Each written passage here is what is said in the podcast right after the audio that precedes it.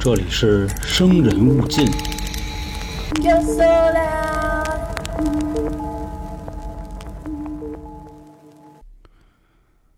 在五月二十四号的时候，短视频平台上呢发布了这么一条消息，说有一个小女孩凌晨不睡觉，对着空气聊天当时给她爸妈呢吓得就裹着被窝啊，嘚里嘚瑟的。小孩都一直说：“你们好呀，你们怎么还不睡觉呀？”其实听这个话啊，感觉是在说他爸妈呢。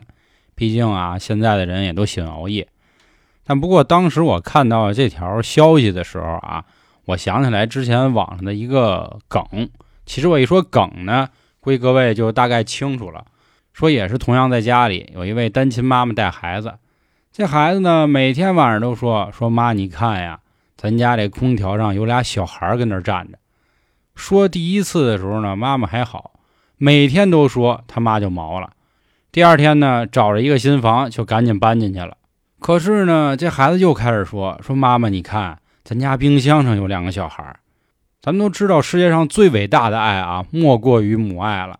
所以妈妈想，我倒要看看是什么妖魔邪祟一直跟着我儿子。他炸着胆子啊，走到冰箱的时候，好像恍然大悟了，因为他发现啊，冰箱的牌子是海尔兄弟。啊，大家好，这里是由春点为您带来的《生人勿近》，我是都市传说叙述员黄黄。开头这两个说的呢，就算是段子吧。但不过啊，咱们上一集节目就说了，这个小孩呢，他们这个眼睛一般比较纯净，总能看见一些大人们都看不见的东西。有这么一句话说得好啊，小孩是不会说谎的，但是他们会胡说。之前呢，还听过这么一说法，尤其那种在襁褓中的婴儿啊，正喝着妈妈的奶呢，突然就会停下来，然后就看着这个墙角，然后有的时候看着看着呢，就咯咯咯咯就那么乐了。那同样呢，今天也再给大家带来一个老朋友的故事。为什么说是老朋友？就是我特早之前就提过，咱也不知道国外啊怎么就那么喜欢杰克这个名字。今天呢，又一位杰克家族的人来了，叫做狂笑杰克。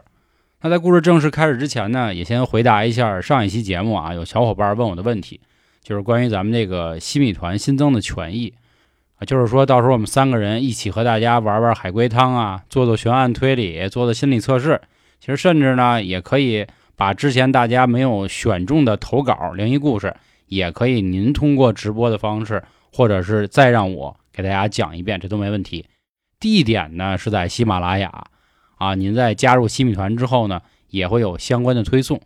第一场呢，不出意外是在六月十一号周日的晚上八点，咱们开始玩。以后每个月呢，至少会有两期，内容不定，反正就是能和大家一起玩的。像我刚才说的啊，什么规则怪谈呀、悬案推理啊、灵异故事啊、心理测试啊等等一系列的啊，也希望各位多多支持。我们全职做这行，所有的生活来源都在这儿了。地球不爆炸，春点不放假，咱们一定会给大家带来更多越来越好的精彩的内容。行，那咱们今天就来说说啊，这个狂笑杰克他身上又发生了什么样的事儿？有这么一个单亲妈妈叫简，她的儿子叫詹姆斯，家里还养了一条狗叫杰恩。这块儿肯定有人问了，哎，那他的父亲叫什么呢？不好意思，他没有父亲。妈妈说了，在自己的儿子还没张嘴说话之前。他就已经跑了，所以呢，他认为自己一定要给孩子双重的爱，才能让孩子感受到他并不缺少父爱，等于说就是又当爹又当妈。转眼过去了三年，孩子呢，詹姆斯也长得挺大了。这天，他如往常一样在院子里就玩，玩着玩着就开始听见他儿子詹姆斯在那说话了：“Hello 啊，Nice to meet you 啊，Nice to meet you too 啊，I'm fine, thank you and you。”就差不多这种啊，就开始说。他妈一开始还挺高兴的，说：“哎，说我孩子呢，现在真是懂礼貌。”后来一反应不对啊，我们院里哪有人呀？走过去就问他儿子，说：“詹姆斯，你跟谁聊天呢？”詹姆斯就说了：“妈妈，我在和我的新朋友聊天。那请问你的新朋友是谁呢？叫做狂笑杰克。那给妈妈说说他长什么样呢？他长得很像一个小丑，并且手很长。”他站着的时候，手就直接耷拉到地了。他妈说：“那可厉害了，那比刘备都狠。”那这个人穿什么衣服呢？詹姆斯说穿着这种黑白条纹的衣服，感觉看起来呢就跟那个监狱兔似的。妈妈听到这儿呢，也觉得挺高兴啊，就乐了，说行吧，好好跟你的朋友玩吧。毕竟啊，这个小时候很多的小孩都会幻想出有这么一个朋友，并且跟他谈天说地，说说心里话。我相信各位小时候应该也都有。我记得那会儿我好像是对着一个大宝剑啊，我们俩属于哥们儿，没事儿我天天就舞那个剑，就啾啾啾，琢磨着各种招式。反正应该是每一个孩子都会有这么一个经历吧。所以当时妈妈捡呢也没多想。可是当天晚上呢，她做了一个很奇怪的梦。这个梦，她跑到了一个废弃的游乐园里，就是很像《求生之路》有那么一关，好像叫黑色嘉年华的，就在游乐园里。他就跟那里跑啊跑，来来去的。这附近呢，树上挂着各种的毛绒玩具，兔子呀、狗啊、大象啊、猩猩、恐龙啊，什么都有。但是这些毛绒玩具很奇怪，它们好像所有的啊都被开膛破肚了，但是脸上呢，好像都挂着一种诡异的笑容。但不过没事嘛，这毕竟是在梦里，他就继续走，通过了一个狭长的隧道，看起来像鬼屋那种似的，他就走到了一个带有圆形舞台的这么一个小屋子里。可是这儿还是没人，他就上了舞台了。他刚刚站到舞台的中心的时候，这个时候灯啪就全都亮了。此时呢，就来了一阵比较欢快的音乐，当当当当里个里个当当当当当，从这个大幕后头。就走出了一列像士兵一样的小矮人，迈着这种整齐的步伐，咵咵咵。他数了数，差不多有十二个。但是这十二个小兵看起来可太吓人了，有的缺个胳膊，有的缺条腿，有的少半拉脑袋，还有呢，感觉浑身焦黑，等于这十二个都是这种奇形怪状的。当时吓得他呢，就想赶紧撤离这舞台。可是人好像就跟让钉子给钉上了似的，站着走不了道了。没过一会儿，这十二个啊，这个小兵把他围成一个圈儿围完之后呢，就开始圈踢他啊，把身上背的那个长枪，带刺刀那种，就开始从他身上戳，歘歘歘。后来呢，活生生的啊，把他就给剥了皮了，把这个肚子开膛破肚，开始掏他内脏。正差不多快全掏空的时候。嗷嗷一声，他终于醒了。醒完之后，他很生气啊，说：“我得罪谁了？我做这种梦。”往床头柜一看，正好看见几个他儿子詹姆斯的那种，就小的跟那个小兵儿的那种公仔似的。他一生气，哎，是不是就因为他给我摆了这个，所以有这种所谓的意念啊，传到我脑子里，让我做梦梦见这个？当时呢，当当当当当，就去找他儿子去了，说我床头柜上这几个这个小兵儿是不是你放的？詹姆斯很慌张啊，说：“妈妈真的不是我，你一定要相信我，真的不是我干。的。”说：“那不是你干的，那谁干的呀？”说是狂笑杰克干的。那麻烦你啊，好好管好你这位好朋友，不要让他随便的乱扔东西，行吗？小詹姆斯呢也哇的一下哭了，一边哭着一边又说：“妈，我知道错了，下次我一定跟他好好说。”妈一看孩子哭了呢，摸了摸头，说：“得了，说以后不许瞎放东西了，就这样吧。”这件事呢也就过去了，毕竟呢，由于这个梦，这个简也没睡好，说你先自己再玩会儿，我回去啊补个回笼觉。这一眯腾呢，四个小时过去了，睁开眼睛之后啊，做好了晚饭，就开始喊他儿子说：“詹姆斯，咱该吃晚饭了。”他找半天之后呢，发现怎么没人啊？后来他就打开房门，说看看院子里，就在家里这个围墙犄角处，看见詹姆斯背对着自己，等于面冲着这个围墙啊。好像在那乐呢，赶紧三步并两步就跑过去，就问他你嘛呢？跟那傻乐。詹姆斯一转过头之后呢，嘴里呢塞满了好多的糖。当时他妈吓坏了。咱们小时候都知道啊，这个小孩可不能随便乱吃。咱不是说跟现在似的这么多科技狠活，咱往嘴里一点事儿没有。毕竟这个小孩身体这个机能处理这些垃圾东西很费劲。再说了，万一赶上坏人怎么办了呢？所以赶紧呢就一边倒他嘴，一边就往外掏这糖。一边还问他说：“你告诉我这谁给的？”小詹姆斯呢，就一边乐着说：“说妈妈，我没事儿，这个是狂笑杰克给我的，这个糖很好吃。”当时简呢，肯定管不了是不是狂笑杰克还是大哭杰克就一直很担心这个糖有问题。说孩子，你一定记住了，千万以后不要往嘴里啊乱塞东西，尤其是陌生人的，哪怕你捡点地上的啊，这个妈都能原谅你。你可不知道现在外面啊坏人太多。孩子就说：“那行呗，您都说这话了，那我以后注意呗，是吧？那怎么办呀？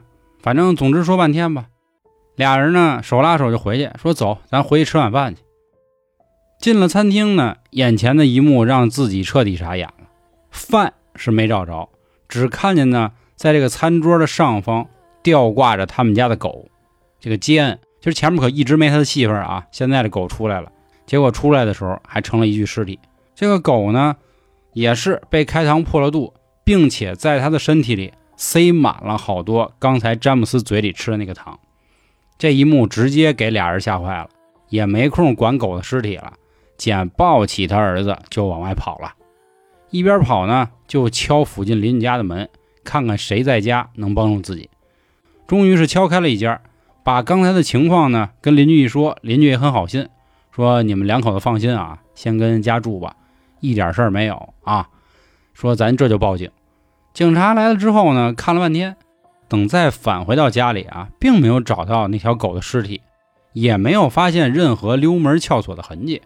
他就开始问了，说到底发生什么事儿了？小孩就说呀，狂笑杰克给我们家狗宰了。你说警察能信吗？肯定不能。说这样啊，你们可能最近没休息好，这两天呢也别瞎跑了，好好在家待着。你作为妈妈呢，也好好陪陪你孩子。你看你有这么好的邻居，是吧？你还有这么好的儿子，得了，好好跟家待着吧。以后有任何问题呢，及时给我们打电话，我们也都会帮助。俩人呢面面相觑，话都说到这儿了，那也别说什么了，就接着在家待着。国外咱们都知道啊，这个小孩基本上从出生下来就都会有自己的卧房啊，他不是说像咱们似的，一直跟爸爸妈妈睡，可能要睡到挺大岁数。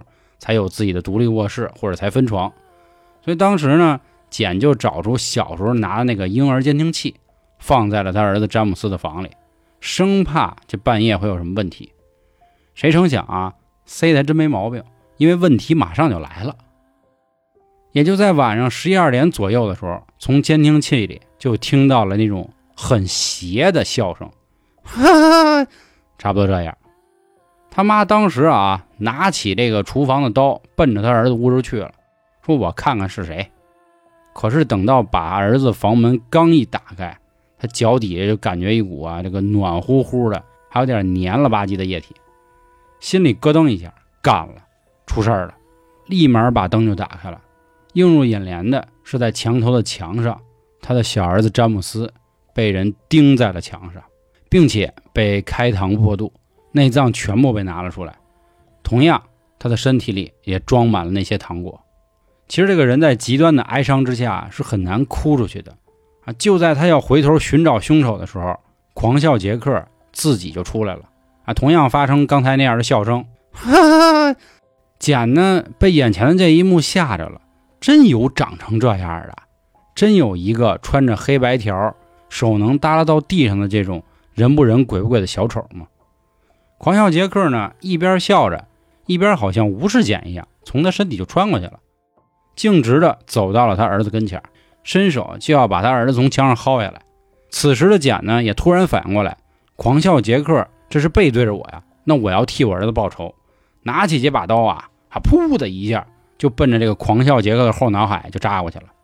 当时啊，鲜血直流，喷了简一脸，揉了揉眼睛之后，简彻底傻了。根本没有什么狂笑杰克，也根本没有什么内脏被掏空的詹姆斯，而现在只有一个脑袋后头插着一把刀的詹姆斯。好了，故事说到这儿呢，就算是结束了。其实后面还有一点啊，就是说后面那个警车来的，嗷嗷嗷，给他逮走了什么的。其实这个故事呢啊，就特别特别的都市传说了，就是属于那种那种网络怪谈了。其实不太好解读这里面作者到底想表达什么意思，是说这个畸形母爱人家也没有啊，还是说对于小孩的关爱不够呢？我觉得都不是啊，所以大家这次呢，就咱就纯当一故事听，也不用太去分析里面到底发生了什么样的事儿，好吧？呃，类似的怪谈呢，我发现现在有很多的听众也自己在开始写，如果您有兴趣呢，给我们投稿也都没问题。方式呢，关注微信公众号“春点”。里面有加群的方式，也有可以收听春风大典的方式等等。另外啊，还有就是您加入西米团之后，也有咱们西米团专属的一个号了，不定期的会在里面做一些抽奖，好吧？这个都在公众号里都可以看到，您回复西米都没问题。行，就跟大家说这么多吧。我是都市传说叙述员黄黄，感谢今天各位的收听，咱们下周见，拜拜。